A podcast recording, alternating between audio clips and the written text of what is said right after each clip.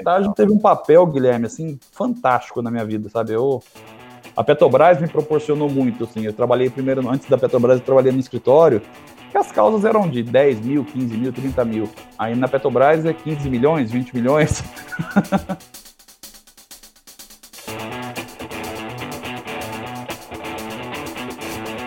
Fala, meu amigo, minha amiga advogada. Este é o Tree Mind Cash, podcast sobre insights e oportunidades de negócios para advogados em todas as áreas do direito. E hoje, como compromisso que temos aqui com você, advogado que nos acompanha em todo lugar do Brasil, eu estou acompanhando de um cara aqui que é fera, um cara que eu tive o prazer de conhecer aí em função do marketing jurídico, um cara especialista na advocacia empresarial, só está um pouquinho mais de 10 anos de atuação, pós-graduado em direito tributário perito civil repleto de especializações no currículo, incluindo a mais recente, talvez LGPD, que eu vou pedir para ele me falar um pouquinho sobre isso. Já advogou para grandes empresas como Record, Petrobras, Banco do Brasil, Banco do Brasil e EFA Motors. E que na carreira de solo dele, ele vai contar um pouquinho sobre isso, ele foi do zero aos 500 casos bem-sucedidos, a mais de 500 casos bem-sucedidos. Eu estou falando com o Lucas, da Freire Braga Advogados. Lucas, primeiro, muito obrigado, meu amigo, por aceitar o convite aí de compartilhar um pouquinho da sua história, um pouquinho de insights, ajudando diversos advogados que nos acompanham. E que carreira bacana, hein, meu amigo? Me conta se é tudo isso aqui, faltou alguma coisa? Olá, Guilherme, boa noite. Eu que agradeço pela oportunidade aí, poxa, é gratificante. É um canal muito interessante, um canal que eu tenho acompanhado, a experiência de outros colegas, e eu acho que é muito interessante, né? Eu acho que é, soma demais. Então, de parabéns aí, gostaria de parabenizá-lo. Legal, obrigado, obrigado, Lucas. Lucas, aqui obrigado tem uma, uma, premissa, uma premissa no canal que é o seguinte: a pois gente não. convida advogados que gostam e que têm é, esse prazer de compartilhar, de ajudar. Já passou por aqui tributarista, trabalhista, previdenciário, já passou caras que estavam caras que, puta, já estão lá no topo, passou de tudo. E a, a lógica é sempre a mesma eu aperto ele nas estratégias, nas boas práticas do direito, tá? Que ele confere, e ele entrega aquilo que ele pode, tá? Legal. Então, a primeira pergunta que eu queria te fazer é o seguinte: o que, que você, na sua opinião, desse zero aos 500, tá? O que, que você atrela, é, de fato, que está enraizado em você e que te ajudou a conseguir, de fato, chegar até aqui? Né? O que, que você entende que isso é? Que é uma característica pessoal? É a relação que você construiu antes de começar a advogar a carreira solo? Fala um pouquinho sobre isso para nós, Lucas, por favor. Legal, vamos lá. Uh, tem algumas premissas aí que eu, ao longo dos anos, fui notando, fui, eu sou, como bom observador, eu fui notando algumas questões e foi, eu acho que hoje tem um diferencial muito interessante. Eu tento passar isso para minha equipe, né? É, nosso escritório ainda é pequeno, estamos crescendo, graças a Deus estamos conseguindo entregar legal. É, eu, como sócio fundador, tenho só 35 anos, então, é interessante você observar terceiros, né? Algumas situações, e eu acho que o, ponto principal, assim, acho que é uma, uma, uma, tecla que eu bato quase que diariamente, é a questão da pessoalidade, tá? Eu acho que isso é um ponto que o, tá, tá muito carente, está muito. Acho que a própria mudança da sociedade como um todo está muito carente, está muito. É, essa necessidade de uma melhor abordagem, de uma melhor recepção, de um maior cuidado. Eu acho que a palavra cuidado eu acho que é bem significativa aqui para nós. E então é um ponto que e a gente tem conseguido aí bons resultados com esse cuidado, com essa pessoalidade. Eu acho que até pelo meu sotaque que é fácil identificar que eu sou um cara do interior, sou do interior de São Paulo. Hum. Então, isso aí, poxa, tem, tem, esse boca a boca, essa comunicação, boca, essa, essa indicação para terceiros, tá tanto na PF quanto na PJ. Então, isso, e essa atenção, eu acho que é uma, mantendo aquela regra clássica do Silvio Santos, 10% de inspiração e 90% de transpiração. eu acho que é muito legal isso aí, essa pessoalidade com muito trabalho tem trazido bons resultados, Guilherme. Bacana. Depois eu vou te perguntar um pouquinho sobre essa relação com a, da pessoalidade em si, porque eu sei que isso deve levar bastante tempo e a gente vai entrar um pouquinho na gestão como é que você indica e como é que você faz isso hoje, né, para conseguir gerir é, e, enfim, enfrentar a dor de crescimento que a gente sabe que é, que é bem latente nos escritórios. O ponto que eu queria bater contigo é o seguinte: pois não. Para sair do zero, né, e passar dos 500, é, certamente você teve que ter é, alguma relação, alguma estratégia, né, algum impulso te ajudou a conquistar esse mercado. O que, você pode compartilhar com relação à estratégia do que eventualmente deu resultado lá no passado, alguma coisa que você tem como, como prática, né? Entrando no seu site aqui, que depois eu vou deixar uma descrição pessoal, dá para ver claramente que você bate muito nisso, que talvez essa pessoalidade, as indicações sempre foram o seu forte. Mas houve algo além da pessoalidade? Há uma estratégia por trás disso para poder gerar realmente essa indicação? A gente tem que voltar para o ponto crucial, que é a questão da parte técnica, tá? É, assim como a gente aborda sempre essa questão, ah, qual que é o diferencial? É uma pessoalidade, mas, mas é, logicamente a gente tem que identificar isso como algo acessório e não como principal, né? Ah, pessoalidade, o cara é bacana, o cara é legal, pois é, mas no final do dia eu sou o advogado dele, eu não sou o amigo dele, do cliente. Então, a parte técnica, né? É, eu acho que algumas situações que nós que eu posso compartilhar aqui bacana é quando você consegue atuar de uma maneira muito firme, incisiva, segura e a, a parte contrária não terminar com aquele ódio, com aquele sentimento ruim, que é muito comum, acho que os outros advogados aqui que estão nos ouvindo é, vivenciam isso aí também a cada momento. A, acabar uma audiência, acabar uma reunião e a pessoa fala, poxa, Uh, eu gostaria que o senhor me representasse na próxima. Eu acho que isso aí é um, poxa, é um prêmio que nós conseguimos no começo, assim, muito legal. Inicialmente era só eu que ia nas, nas audiências, que, como eu disse, eu comecei do zero, né? Comecei totalmente sozinho. E, e, as coisas começaram a ganhar um volume, ganhar um corpo muito bacana. Da, da parte contrária, algumas vezes, acho que é a primeira PJ que eu representei, que eu consegui e está conosco até hoje, é, eu comecei como adversário, como patrono da parte contrária. Então, Bacana. a gente fala de alguns diferenciais, mas no final do dia a gente tem que entregar, né, Guilherme? A parte técnica. Isso foi muito clássico, assim, a gente tentou o tempo todo, é, e hoje ainda, é, técnica, técnica, técnica. Legal, muito legal. estudo. Eu acho que não dá para suprir essa questão do estudo, muita dedicação no estudo em si. Bacana, bacana. Tá sempre tentando se atualizar com novos cursos, tudo a internet disponibiliza muito, mas ela tem uma enxurrada de informações aí, tem que dar uma filtrada, mas é bacana, a gente, eu reforço essa tecla do conhecimento. Bacana demais. Lucas, a gente sabe que no, no direito tem um certo tempo, né, para se construir tanto uma, uma, carteira de clientes, enfim, para que você consiga de fato gerar um pouco de receita e, e, e viver, né, de forma digna aí como advogado. É, em que momento que você atrela, talvez, Lucas, e que você diria, assim, olhando um pouquinho para trás, não sei se já, já, teve essa pergunta ou não, que foi o ponto da virada, assim, que você entende que, poxa, puta, agora deu uma amadurecida, começou a vir cliente de forma recorrente, porque eu consegui uma, uma carteira de clientes, foi no terceiro, no quarto ano, no quinto, no oitavo, no sétimo, você consegue perceber isso, o momento da virada do teu escritório, você falou, opa, daqui para frente eu estou um pouco mais seguro? Daqui vai. Ah, bacana, interessantíssima pergunta, viu? Bem é. bacana mesmo. Acho que ninguém nunca fez essa pergunta para mim. Eu acho que foi a partir do terceiro ano, ou quarto ano, com certeza. Acho que bobeando até quase o quinto ano, Guilherme. Ah, legal. É o que a gente é, estatística. É, é interessante perguntar isso aí, porque você vive no começo ali muito no, meio que num limbo, assim. Muitas vezes você, você meio que cogita, poxa, será que eu vou voltar a ser funcionário? Será que eu não vou dar conta? Será que não vai ter volume? É meio que como. E eu vi vários outros colegas, acho que é até bacana, interessantíssimo falar sobre isso. Outros colegas falando: é, trabalha muito forte, segue muito firme, você está no caminho correto, uh, vai ter um limbo aí, vai ter um período difícil no início, mas depois que passa, vai embora pro resto da vida, entendeu? E eu acreditei nisso me venderam essa ideia e eu acreditei, Guilherme. Legal, legal. legal. É. A gente tem uma máxima quinto ano pouco de diferencial. É, que, é, que mora mais ou menos nisso aí, tá? Os advogados com aproximadamente cinco anos, eles já começam a ter até uma capacidade de fazer algum, mais alguns investimentos, enfim. E aí ele, ele meio que decide, né? Se ele consegue dar uma avançada, puxa, vou começar a investir, vou contratar pessoas, vou arriscar um pouquinho, ou se eu vou ficar atuando sozinho, né? O que não tem problema algum, mas ele dá uma recuada, né? Em outras palavras, a gente costuma dizer que é, não só na advocacia, mas no mundo dos negócios como um todo, ou você está crescendo, ou você está morrendo, né? Porque o morrendo quer dizer que você está estagnado demais, né? É. Então, e você claramente já colocou no começo, eu estou crescendo, eu estou investindo, estou indo para cima, estou errando, né? Estou botando, botando, indo para frente, né? Estou avançando. Sim, sim.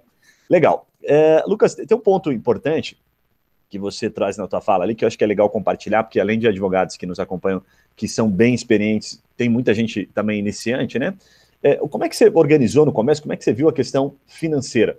Tem gente que às vezes tem uma, uma capacidade até, enfim, acaba, acaba tendo por uma questão pessoal, né? Mas como é que você se organizava? Como é que você fazia essa gestão para conseguir, né, até chegar nesse terceiro, quarto ano e ter uma condição um pouco mais favorável? Ah, é, eu fiz um curso, eu teve um curso presencial que eu, que eu fiz até uma continuação, estava na pós-graduação até, Foi lá em Lorena esse curso, na Unisal, me recordo bem, de gestão de escritório de advocacia, tá? De, era mostrar para o advogado que eles estavam mostrando lá, tinha inúmeros advogados, e falando, gente, a maioria de vocês não sabe nem quanto ganha. e foi uma risada geral, assim, não sei se aquele público específico, mas é comum. O advogado autônomo não sabe exatamente quanto ele ganha o pequenininho ali e tal. Então, foi uma coisa que eu sempre tive muito clara na minha cabeça, de, ó, o mais rápido possível ter um formato de empresa, tá? Legal. Uh, isso aí não só para o escritório de advocacia, eu tento passar essa, essa dinâmica também para empresários também, geralmente em pequenos empresários, né, que, que vivem essa questão, que a empresa é superavitária, ela dá superar, ela é, ela é boa, a empresa é uhum. saudável, quem mata a empresa é o dono. ah, eu tenho que pagar a escola das minhas filhas, eu tenho que fazer isso. Poxa, você tem, mas é, ou você faz essa máquina de dinheiro crescer, ou você multiplica essa máquina. Mas a máquina é boa, a máquina gera dinheiro. É a máquina não te traz prejuízos, o ramo não é ruim. Então foi uma questão que eu, o tempo todo fui muito metódico assim de tentar tirar um ou um prolabore ou estipular alguma o prolabore oscila muito no começo, isso é muito difícil. Uhum. Uh, tentar criar uma reserva, criar um fundo para o escritório, e foi bacana, tanto que a gente, hoje a gente conseguiu, acho que, acho que o maior resultado disso aí, que é bacana compartilhar, nós conseguimos comprar salas. É, onde nós estamos hoje, o escritório é próprio, foi, acho que foi muito por causa dessa organização financeira, Legal. não é fácil. É, imagino, ah, já passaram alguns advogados muito experientes aqui, e a ah. tua fala vem muito de encontro com a deles também. É, muitos falam exatamente isso, aprenda cedo a fazer a gestão financeira. O que é também, obviamente, né, é bem comum isso, mas motivo de, de quebra de 60% das empresas no país, né? Então, com certeza, a democracia não é diferente, né? Bom, na tua trajetória, Lucas, que eu conheço um pouquinho, você teve uma passagem por um grande escritório. Eu já tive a oportunidade de, de entrevistar aqui advogados que atuam é, em bancas, que até com mais de 100 advogados, bancas grandes. E em um determinado momento, um advogado compartilhou comigo que ele contratava uh, advogados júniores, principalmente, que tinham passado por estágio. Os caras tinham realmente estagiado em escritórios, porque ele, ele dizia que fazia toda a diferença o estágio durante a faculdade. Você considera que essa passagem por um grande escritório fez a diferença? O que, que você recomenda para quem está nesse, nesse momento, ou para quem está tá, talvez trabalhando sozinho e está camelando um pouquinho, está com dificuldade? Qual é a vantagem e a desvantagem de você atuar numa grande banca? Eu acho que não só a grande banca, como um, o, o, estágio em si, eu acho que o teu, a pergunta tem esse viés até um pouco mais, esse leque um pouco maior, não só da grande banca, mas como um todo é o grande diferencial, tá? É o grande diferencial. Hoje, eu, hoje eu acredito que eu estou na advocacia pelo estágio, porque na minha turma, acho que 90%, 95% estava voltado para concurso público. Então você convive naquele meio, chega uma hora que você está interessado muito mais no Ministério Público, no MP. Não, é o MP, o MP, o MP, você fica vivendo o MP, você não vive a advocacia. Então, a partir do momento que eu mudei, fui para. Eu comecei estágio muito cedo, e curiosamente, o primeiro foi, lógico, é difícil arrumar estágio. Eu arrumei no primeiro semestre, com três meses eu consegui na Justiça Federal. É, é, um, é, muito operacional ali, a época era processo físico ainda, e foi muito bacana para eu descobrir que eu não queria concurso público. Legal, legal. É, então, o escritório ali, ah, bem, poxa, quando você muda, tá, o concurso público, você, depois no final eu estava fazendo um pouco de despacho, coisas mais simples, Poxa, mas depois quando você vai para advocacia, ó, a petição é amanhã. Você tem que bolar uma tese, vamos sentar para discutir a tese, você volta para tua mesa e destrincha. Tem que fazer essa petição. Poxa, isso aí me deu uma bagagem absurda e me encorajou muito no tempo. Então, hoje no escritório, como eu disse, nós somos pequenos aqui, a gente tem que trocar uma ideia hoje, é, casos complexos, de montar o time aqui rápido, vamos sentar, fazer nossa reunião, definir a trajetória e vamos. E eu, eu gosto dessa prática, sabe? Eu acho jogar, jogar o xadrez, sabe? Eu acho muito interessante. Então o estágio teve um papel, Guilherme, assim, fantástico na minha vida, sabe? Eu, a Petrobras me proporcionou muito, assim. Eu trabalhei primeiro, antes da Petrobras, eu trabalhei no escritório, que as causas eram de 10 mil, 15 mil, 30 mil. Aí na Petrobras é 15 milhões, 20 milhões na parte fiscal, né? Então, Perfeito. é bacana. Pouquinho, pouquinho acima só, né? Um pouquinho, quase não deu upgrade, né? Legal, legal, legal. Eu tive que me assentar muito mais, me policiar muito mais. Foi bacana. Bacana, bacana. Eu quero te, te, te apertar um pouquinho agora numa questão até mesmo de gestão, porque a gente sabe que esse, esse momento de crescer o escritório, a dor do crescimento é brabo, não só num escritório de advocacia, em qualquer negócio, né? Mas no escritório de advocacia, é, o pouco que eu, que eu conheço é entrevistando, estudando bastante sobre o assunto, eu eu sei que tem algumas cadeiras aí que, que são meio estratégicas, sabe? Tem a cadeira lá do gerador de negócio, tem a cadeira do, do financeiro, e pelo que eu entendi, você é um cara que tá, começou sozinho, talvez agora você já tenha mais parceiros, mas né, talvez nem todos sejam sócios. Até pediria para você explicar um pouquinho da tua concepção de, puta, em que momento que eu busco um sócio, eu não busco um sócio, toco sozinho. Quais são as cadeiras que você diria assim, puxa, eu preciso ter estas cadeiras fundamentais no momento que você está vivendo, ou um momento de transição, um momento que você enxerga ali na frente, daqui a pouco eu quero ter 10, 15, 20 advogados. Que cadeiras são essas da, gestão estratégica do seu escritório? Ah, legal. Ah, eu acho que o, o, sócio, como um todo, o, hoje tem um sócio, né? Tem uma outra. Nós abrimos, até para contar um pouco da nossa trajetória, nós abrimos. Eu não apareço, tem um outro, tem um outro CNPJ de uma da empresa de cálculos. É outra questão, é um serviço também que a gente disponibiliza, tá? Mas vamos falar, focar aqui no escritório de advocacia, tá? Tem um sócio trabalhista e, poxa, é um casamento. é, um, é um casamento profissional, tá? Eu acho que somou muito. Eu, é, eu, eu, sou a favor de sociedade, eu acho que sozinho tem, é muito, a gente fica muito limitado. Chega uma hora que a tua ocupação, seja por responsabilidade, seja por limitação até técnica mesmo, limitação de contatos, é, você tem um teto. E eu acho que uma vez que você tem, você abre, poxa, o céu é o limite. Você quebra essa barreira. Então eu sou muito a favor da sociedade. Acho que a sociedade é um, quase que um mal necessário, tem que ter. O que eu já vi de problemas nessa área com, em outros escritórios é que muita gente pega só um, ah, o cara ali tem um currículo tal, ou é da família tal, vai trazer tra tais clientes, vai agregar muito para nossa carteira tal, e esquece o perfil. Então, eu falo muito que é um casamento profissional, porque, poxa, você tem que estar muito bem com a pessoa. Isso aí, eu, então, eu sou muito a favor, mas muito cuidado com quem você se, se junta, vamos falar assim, com quem você se alia. Legal. É. E você entende que tem mais alguma cadeira além dessa questão? Você tem um sócio trabalhista, mas na questão administrativa, na questão de gerador de negócio, como é que vocês dividem, né? Puxa, eu busco negócio, você advoga, como é que você faz essa, essa gestão? Tá, é, é, a segunda cadeira que eu ia mencionar, tá? Além da sociedade, é a questão da captação.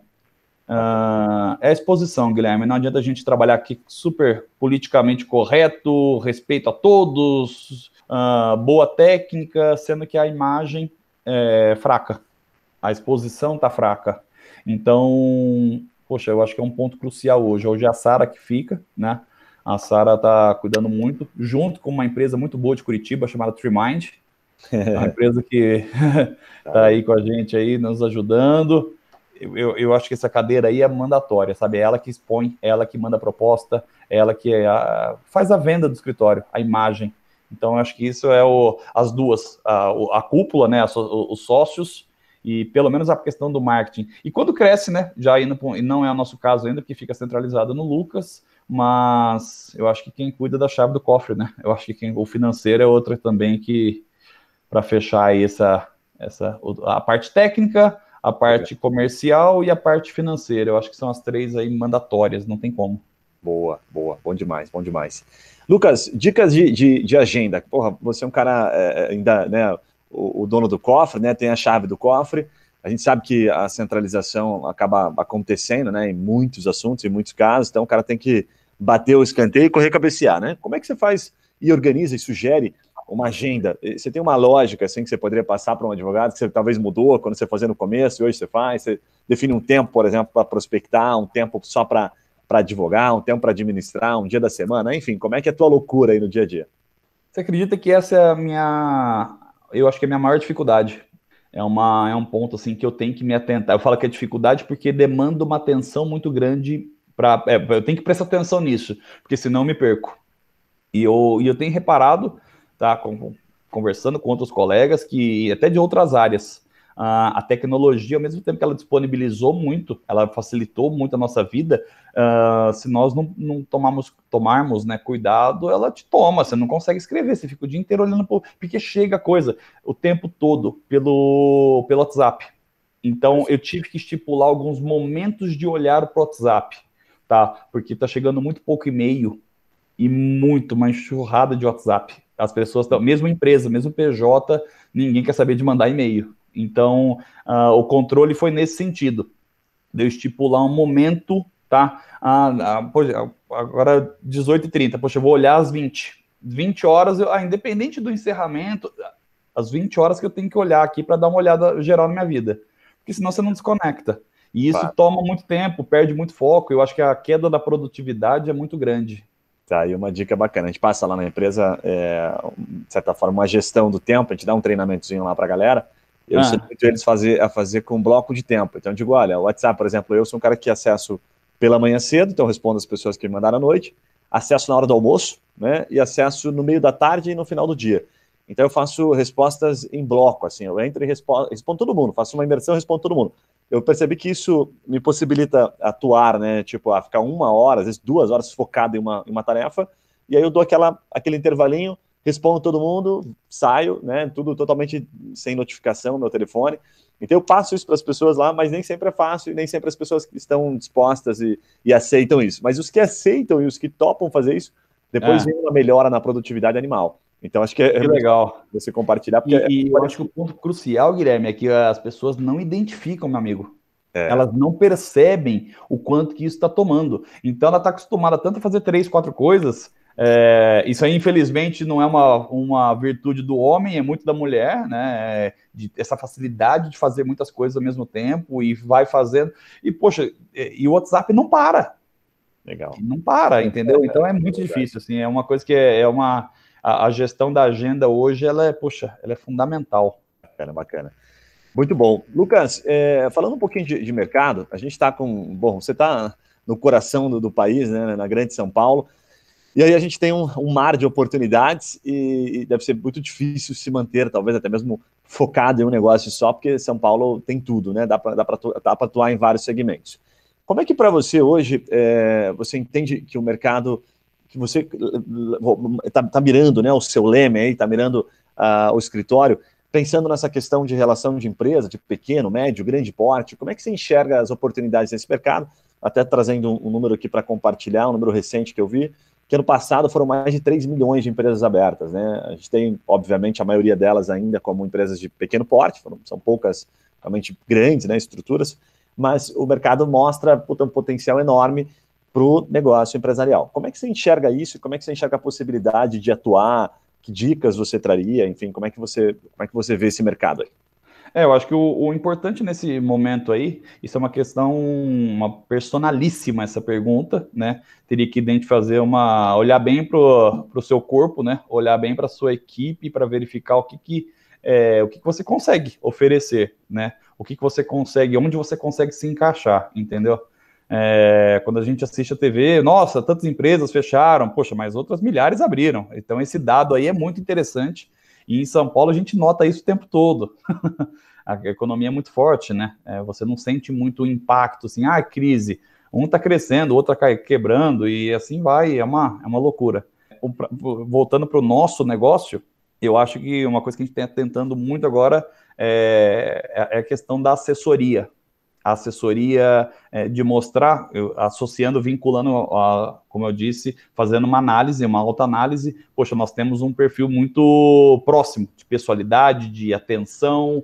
Então, o pequeno e médio, ele é muito, muito fraco, muito fraco de assessoria. Ele não tem assessoria. Então, o que chega para ele, ou ele faz errado, ou ele, ou ele conversa com alguém, alguém dá uma dica, ele não tem alguém fixo e é, uma, é um mercado que a gente está tentando o tempo todo tá? expandir, crescer, de oferecer esse serviço, tá? de tentar entrar nessas empresas, e são empresas que, em regra, fidelizam. Em, eh, em São Paulo, poxa, empresas de pequeno, médio porte circulam um dinheiro muito grande. E você não. A empresa muitas vezes é desconhecida, você nunca viu o cara na vida e é, circula, tem, tem, tem uma movimentação muito grande. Então, fatalmente, tem muitos contratos, tem muita, muitas, muitos pontos aí eu acho que a assessoria nossa é uma. E esse volume é bacana. Legal, tá? legal. Sabe que há uma, uma, uma cultura no, no direito, né, que, que se, se, estendeu talvez até aqui, ela vem perdendo cada vez mais força, que é aquela cultura de vender o, o passivo, né, vender o problema, né, depois que o problema já existe, eu entro, né, eu, o advogado, sim, entro, sim, né, sim, então o famoso contencioso. Eu já fiz essa pergunta para alguns advogados e, e adoro receber as respostas, porque são respostas diferentes, né, como é que você entende e como é que você vende o consultivo, Lucas, diante dessa cultura em que a pessoa, é, praticamente o empresário, ele procura quando ele está com um problema? Né? Você entra nesse momento, depois que ele te procura e vê o problema, ou você tenta antecipar e mostrar o problema para ele? Como é que você entende vender o consultivo? Quantas pessoas são tão acostumadas a comprar quando tem problema? É, então, a, infelizmente, a porta de entrada, em regra, é com o contencioso. Isso é fato. É diante de um problema específico, tá? E, e é exatamente esse gancho, tá? Você, você pegou exatamente a minha ideia. O gancho é exatamente esse. Uma vez que eu consigo solucionar, uma vez que eu consigo ter essa abertura, eu, opa, agora é a hora. E eu consegui empurrar um, um consultivo. E a pessoa fica encantada, porque o custo é muito baixo, tá? Uh, a atenção é muito grande e ele literalmente para de ter problemas. É curioso, você para de ter problemas. Uhum. uh, você consegue entregar muito, né? Então eu acho que é um mercado assim sensacional. É a parte que, eu, que a gente está focando aqui, mas eu acho que a porta de entrada, infelizmente, acaba sendo o problema. Não tem, não existe no Brasil ainda uma cultura do, poxa, paga antes, verifique antes. Não, é Legal. quando o negócio estoura, infelizmente. fato, fato. A gente tem aqui na, é uma cultura até mesmo de, de, nas ações de marketing em si, a gente sempre fala no empresarial que é o mais e é o que praticamente você não consegue gerar negócio de maneira sólida, assim, tá pensando em todos os nossos clientes, que são milhares de empresaria, empresariais no Brasil, é bem difícil manter sólido uma, um trabalho de prospecção. Por quê, né? A gente costuma dizer isso. Porque a grande maioria consulta, é, até busca no Google, mas busca dúvida. Ele não está buscando um advogado, né? A gente deixa, ele deixa muito claro isso, né? Ele está procurando assim, rescisão do contrato, igual agora, edição da jornada. Ele está procurando informação. Ele, quando ele está procurando advogado, ele bota lá advogado, especialista, ele bota a palavra advogado de alguma forma, enfim, ele deixa claro, a gente sempre deixa um rastro. E aí eu Sim. digo para os advogados o seguinte: falo, cara, se você me, me permitir, eu diria para você, foque apenas no empresário que está num momento de contratação ou no momento de dor tá? Porque é mais fácil vender para quem está procurando. Então, ao invés de você às vezes gastar para tentar criar este mercado, né, de falar, puxa, não, eu vou é, ensinar, né, eu vou vender esta cultura, como fez, por exemplo, a XP Investimentos no mercado, né, extremamente amplo, só que ela demora anos, né, ela demora 5, 10 anos para fazer isso, para depois escolher. Se você não tem essa força, foque em quem está no momento de compra, até que se esgote isso, né? Mas tem tanta gente precisando de ajuda que tem caminhos para isso. Então, é, como você bem colocou aqui na tua frase, eu gostei bastante. Tem empresa fechando, ok, tem oportunidade, você pode ver ali, né? Inclusive recuperação, tem, tem um monte de coisa para a empresa que está fechando, mas você pode olhar para as empresas que estão abrindo. Então, todas Sim. elas têm, né? O mercado jurídico ele é tão amplo que em tudo praticamente existe e às vezes a gente acaba não percebendo, né? Então, gostei muito da tua fala nisso, porque depende de onde você está olhando. E sempre vai ter uma oportunidade, desde que você saiba se posicionar, olhar para dentro de casa, que você também falou isso. Então, achei muito bacana isso. Bom, Legal. Em que momento, Lucas, que você, é, nessa, nesse processo de, de atender aí as, as, pequenas e médias empresas, enfim, o trabalho de vender o, o reativo e entrar por esta porta, né? Você considera que é, é um momento assim que, puta, conseguir resolver esse problema, né? E com, acaba a, a, dúvida, vamos supor assim, acaba a dúvida e começa a consultoria. Por que, que eu estou te perguntando isso? Até vou formular melhor a minha pergunta. Ah. Muito comum no mercado é, os advogados reclamarem de terem muita consulta, porque a informação virou commodity, né? Então, puxa, você mesmo que colocou aqui, pô, a informação tá fácil, eu encontro ela em tudo quanto é lugar. Então, em que momento que eu estou dando uma consultoria, como é que eu estabeleço essa relação? Olha, daqui para frente eu tenho que te cobrar, né? Porque você já está me sugando demais, vamos pensar assim, né? Em que momento Sim. você entende que, que vira esta chave? Até onde eu vou? Eu, Lucas, vou, entrego, para depois cobrar. Até onde eu vou para conquistar ele? Nossa, é difícil essa, hein? essa aí é a tua cereja do bolo. Ah, é muito no tato ali no, no dia a dia. É, é, difícil de estipular assim uma, uma frase que eu passe aqui para os colegas, hum. é uma qual que é o momento da virada, tá? Mas eu, eu, eu, eu acredito que eu estou pensando aqui na palavra, a palavra que está vindo na mente é, uma, é a palavra confiança. Legal. Tem algum momento ali da conversa, da solicitação, que ele percebe, opa, peraí, eu estou conversando com alguém sério. Perfeito. Eu estou conversando com alguém que ele já mudou de categoria. A palavra dele já tem um peso muito grande. Eu acho que esse é o ponto, entendeu? Eu, nós fechamos agora semana passada com um grupo de, de uma rede de escola, uma escola de inglês. É, é uma franquia e tinha acho que 10, 10 unidades ali presentes. E, poxa, foi nesse esquema. E a, a, tiroteio tudo quanto é lado, pergunta, pergunta, pergunta, pergunta, pergunta. E chegou um momento que, poxa, todo mundo parava ali, então, poxa, o que ele está falando é o correto, ele conhece de contrato, ele sabe direito de franqueado, ele sabe onde ele pode cobrar a franqueadora. Poxa, eu acho que esse foi o momento, poxa, na hora que gerou essa confiança, uh, é o momento da virada. Agora a gente tem que cobrar, a gente pode cobrar. Legal, legal, legal.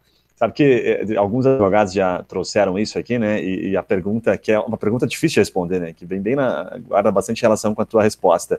Em que momento que você cria confiança e quanto tempo demora? Né? Uh, na advocacia demora anos, às vezes, para o advogado conseguir né, transmitir essa confiança. Então, no atendimento, eu acho que não é diferente, você bem colocou. No momento que presta a chave, o cliente fala: opa, esse cara manja, esse cara não é só mais um, ele sabe do que está falando, é, vamos conversar. Então, aí acho que está enraizado, né? Sei do que ele está falando, sei da empresa dele, sei do problema dele, reconheço. Exatamente. Né? Então, transmito confiança, naturalmente. Legal. Lucas, a gente está gravando é, em meio a uma pandemia, para ser mais exato, dia 16 de julho, né? É, então, independente de você estar tá nos ouvindo, qual momento que você está nos ouvindo, possivelmente muitos vão ouvir muito depois né, desse, desse 16 de julho. E a gente sabe que no mercado, num momento como esse, ainda mais São Paulo, né, que está vivendo um momento histórico aí, não só São Paulo, mas o país como um todo, tem oportunidade e tem muita gente, de fato, quebrando. O que, que você está enxergando de oportunidade para o mercado jurídico? Porque vem se falando muito em oportunidade pós-Covid, ou até mesmo nesse momento de Covid, vem se falando em ah, puta recuperação judicial, vai ter muita empresa quebrando, tem a parte contrato, que, né, que parece que bombou no começo. O que, que você vê? Assim, você chegou a surfar, tentar surfar alguma dessas ondas, ou você se manteve fiel àquilo que já, já estava trabalhando? Como é que foi isso para você? Como é que você vê esse mercado?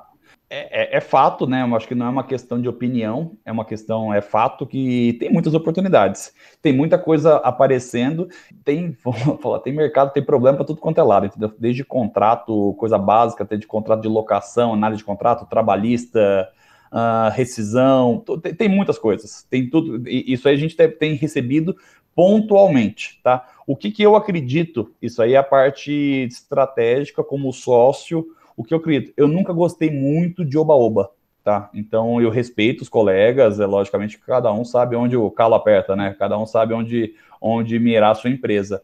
Pode ser uma boa? Pode, pode ganhar um dinheiro rápido. Você pode usar essa questão aí de você pegar o problema e conseguir entrar na empresa depois. Maravilha. Mas nunca foi o nosso foco. Eu sempre acreditei em algo sustentável, tá? É, então, as pessoas que estão nos procurando, quem já tem nossa carteira, e como disse, esse boca a boca, que um indica para o outro e nos procura, eu tento ser um pouco psicólogo e mostrar não só a questão jurídica, a questão do todo o cenário, como eu gosto dessa parte financeira, econômica, mostrar uh, o, o empresário tem que se preparar para a próxima crise.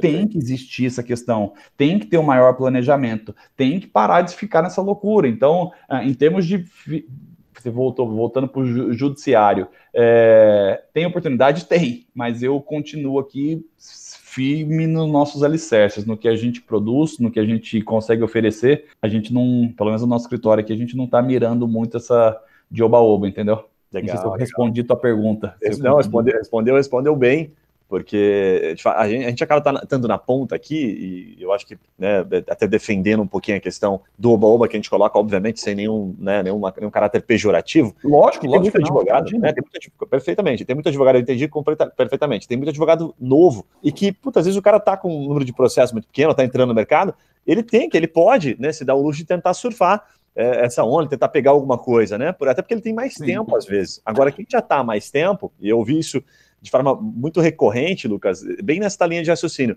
Cara, primeiro que bombou para mim também, mas veio o que eu já tinha plantado. Então eu estou colhendo o que eu plantei lá atrás, né? isso, né? empresas que isso. já tinham conexão, né? É isso. Isso veio muito forte, né? Então, é, eu percebo muito isso. Então, dá para dá dá surfar? Dá, se eu tiver com tempo, se eu estiver começando agora. Mas a verdade é que não tem milagre, né? Não, não tem aquele cara que vai, puxa, ah, eu vou aqui plantar alguma coisinha e já vou colher logo. Isso é ilusão, né, no direito, né? É, é romantizar o direito, né? A gente costuma dizer. Então, muito bacana a tua fala que ela tá, guarda muita relação com o escritório bem consolidado. É, estou desta forma e acredito só no sustentável, só no médio e longo prazo, né? Não no curto. Muito é, bacana. O Oba-Oba custa muito caro, Guilherme. Perfeito. Muito bom. Eu acho que você comentou aí do, do pessoal que está começando. Uh, poxa, é legal demais o cara mirar para tudo quanto é lado e essa, essa busca, essa, essa ânsia pelo crescimento. Eu acho isso legal demais. Eu era assim também. E sou assim, de certo modo, também sou novo, também estou começando. A questão é, eu acho que em algum momento tem que parar um pouquinho ali, colocar a bola no chão e tentar ter um plano de jogo, entendeu? Eu acho que isso aí foi um. Você falou aí dor do crescimento, você usou algumas vezes essa frase, essa expressão, né? Dor Sim. do crescimento. E eu acho que todo mundo passa por isso independente do nível. Você pode subir um degrauzinho só, nem tá. é uma dor do crescimento, cara. Você conseguir Legal. pôr a bola no chão e falar, bom, e aí? Em que eu vou acreditar? Perfeito. Né? Muito bom, muito bom. Lucas, o bate-papo tá, rendeu pra caramba, muito legal. Você entregou muita coisa boa, né? Como diversos advogados que passam por aqui. E eu queria te fazer uma pergunta agora para a gente caminhar para a parte final aqui, que é o seguinte: se você pudesse voltar lá, tá? No, há 10 anos atrás, ou até mesmo no, no momento de estágio, o que, que você faria diferente, ou o que, que você teria feito mais cedo, né? Enfim, talvez de uma habilidade, uma característica pessoal que você tivesse trabalhado, que hoje você sente que né, teria, teria que ter estudado mais, enfim. O que, que você recomendaria, né? Que você olhando no tempo fala, puta, eu devia ter feito mais isso aqui. Ah. isso ou não? é que até agora você falou o que, que deu certo, né? Agora vamos falar o que, é. que deu errado. É, é, essa, essa é a intenção. eu acho que essa questão do estudo mais cedo, o mais cedo possível, a questão do estudo, e uma questão que, que demorou um pouco, foi aprender mais para frente mesmo, foi do tentar criar um criar um paralelo aí entre o, o, o didático, o 100% ali técnico, e o que nós vivenciamos na prática. É, então, na minha vida, o que aconteceu? Teve momentos assim que eu trabalhei muito porque eu precisava trabalhar durante a faculdade, até por questões pessoais mesmo, por necessidade, eu tinha que trabalhar, tinha que fazer estágio, tinha que, que produzir, né? E, poxa, você trabalha muito, depois você estuda à noite, fatalmente você fica menos, menos acadêmico, você estuda menos, tá? E outra hora teve, poxa, eu não eu não estava sem estágio e eu consegui estudar muito. Então eu teria tentado equilibrar isso aí de uma maneira mais tranquila, tentar arrumar estágio que de fato eu fiz, eu trabalhasse menos operacional, mais técnico, tentar chegar nesse equilíbrio, porque depois quando eu, quando eu comecei a advogar, poxa, foi um abismo, Guilherme. Sinceramente, o que nós estudamos, o que fica ali na, no livrinho, você lê a doutrina. Poxa, depois que você começa a advogar, meu Deus, é, é outro mundo, cara. Deixa, deixa eu ver se eu, se eu, entendi. Então, no momento de estágio, se você pudesse ter, é, até mesmo talvez sem, sem ganhar nada, né, mas vivenciado a prática do direito, se preparado, era, é isso. Maravilhoso, maravilhoso. É isso aí. É esse que eu estou falando de equilíbrio. Eu estou falando de equilíbrio. Muitas vezes, é... ah, por exemplo, já teve uma menina que veio aqui no nosso escritório por indicação e que queria uma oportunidade. Queria uma oportunidade, tal, tal, tal. E depois eu conversei com ela, ela, ela tinha uma tendência muito forte. Eu gosto desse lado aí de ficar conversando com a pessoa, separei um tempo né, legal ali para falar com ela. E ela falou, poxa, eu falei, poxa, minha querida, você não, você não quer advogar, você quer concurso.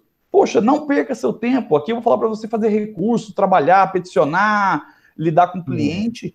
Foca no estudo. Concurso, não adianta você tem que gabaritar a prova, estuda. Então, é, é, ter esse discernimento logo de, poxa, eu quero advogar, eu quero ir para um concurso. É, se você for advogar, tenta equilibrar. Não aceite de emprego, tente evitar, pelo menos, a gente não sabe a necessidade, né? Mas é, que você consiga trabalhar com a parte técnica e não só tanto operacional, entendeu? Perfeito. É, e isso aí demorou um pouco na minha carreira e, e depois eu paguei um preço mais caro, assim para conseguir acompanhar, sabe? Sim, sim. Demorou, demorou mais tempo, né? Eu já tive a oportunidade de conversar com um advogado empresarial que ele disse o seguinte, cara, uh, a primeira semana que eu estava advogando, os primeiros meses, inclusive, eu não sabia nem quanto cobrar, tinha a tabela da hora, não sabia se eu negociava ou não. E aí ele me ensinou, ele me falava alguns macetes que ele foi criando, sabe? Por, por ter faltado mesmo durante o estágio, ninguém ensinou para ele, ele não tinha sócio. E ele fala bem isso, ele fala, cara, quebrei a cara demais. Até que de tanto quebrar, de tanto tentar, né? Mas ele trouxe uma visão bacana. Ele fala: eu arrisquei bastante, eu tentei várias formas de fazer negócio, até hum. que eu fui acertando. Só que nessa, passou um ano. Né? Então ele falou: puxa, passou dinheiro. É tempo pra caramba. É tempo. É. Né? E aí ele começou a ajustar. Então hoje ele está ali com uns 3, 4 anos. Ele fala: pô, hoje eu estou ganhando um dinheirinho mas é porque lá atrás eu comi muita linguiça. então, tive que realmente errar bastante para poder chegar onde eu estou. Lucas, vou te pedir para você, é, primeiro, falar um pouquinho das suas conexões, se, se tem os advogados que estão nos acompanhando, é muito comum a gente acabar gerando algum tipo de conexão. Se você aceita algum tipo de parceria, se tem áreas do teu escritório que não são atendidas hoje, que você estabelece conexões e que você faz essa, esse intercâmbio aí com outros escritórios, quais seriam essas áreas e o teu contato, por onde você prefere que as pessoas te ah, procurem? Uh, hoje, uma, uma área que nós, a gente, a gente conversou aqui, na reunião interna nossa aqui, nós conversamos sobre isso recentemente, Legal. direito bancário. Bacana. Bancário, é uma, é uma questão aí que, caso tenha alguém nos ouvindo e que tenha experiência nessa área, que queira fazer algum tipo de parceria, tá? Tem algumas coisas saindo que nós até chegamos já a conversar, é, diretamente com o banco mesmo, para editais, então, se tiver algum parceiro, alguém que queira encarar essa, essa demanda, tá? Nós não, os, os editais foram suspensos, tá? Os, os, que nós estávamos acompanhando e tentando forte para conseguir puxar para nós. Então, caso tenha alguém nessa área, uh, tributário também, né? Tributário nós atuamos, mas caso tenha alguém fora da comarca de São Paulo, até fora do estado, uh, seria mais interessante. Perfeito. Tem alguma área tá. que você não atua e que você abre parceria? Uh, nós não atuamos criminal, nós não fazemos. Tá? E às vezes pinta algum caso, seria, seria interessante ter alguém para. Legal. Para ter no nosso portfólio, para alguém para indicar, alguém que. Perfeito. Tá aí uma, uma porta, né? Uma, uma possível conexão. E por onde que você prefere que as pessoas te procurem? LinkedIn, site, e-mail? Por onde que é mais fácil falar eu acho que poderia ser deixar diretamente meu e-mail. Eu acho que é mais fácil. O meu Perfeito. pessoal, tá? Depois eu até coloco aqui também na descrição, mas pode falar é, qual é.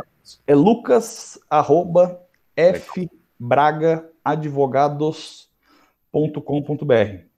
Ficam dois dados mesmo. Braga Advogados, plural.com.br. Maravilha. Lucas, primeiro, puta, muito obrigado. Você não Eu que agradeço. Né? Como vai ter gente que vai, que vai gostar, certamente a gente vai receber alguns feedbacks. E você que está nos acompanhando, é, mande o seu e-mail para o Lucas, mande o seu e-mail, mande a sua, o, seu, o seu comentário, o seu feedback, a sua crítica é sempre bom saber que se algum insight aqui te ajudou, e esse é o objetivo, né? É trazer advogados que sempre abrem de fato aí o, o coração e, a, e, as estratégias compartilham sem medo, porque a gente sabe que não é só isso que faz a diferença, né, Lucas? Se fosse fácil assim, né, falar uma estratégia Exatamente. aqui, outro advogado roubar.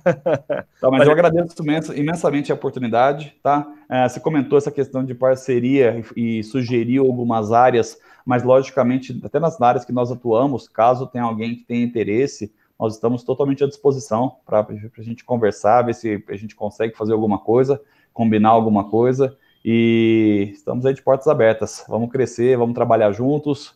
Bacana. Sempre nosso, com o nosso lema: 10% de inspiração, 90% de transpiração. Vamos, Boa. vamos trabalhar. Gostei, gostei disso, gostei disso. Para você que está nos acompanhando, mais uma vez, obrigado pela sua audiência aí, pelo seu tempo, pela sua paciência. Não deixe de enviar o seu feedback, inclusive tem meu e-mail aqui na descrição, tá? Fique muito à vontade, eu adoro receber as mensagens. Eu tenho recebido com bastante frequência de pessoas que têm contado que pegaram um insight, captaram alguma coisinha que fez a diferença na atuação. Um abraço e eu vejo vocês no próximo episódio. Até lá!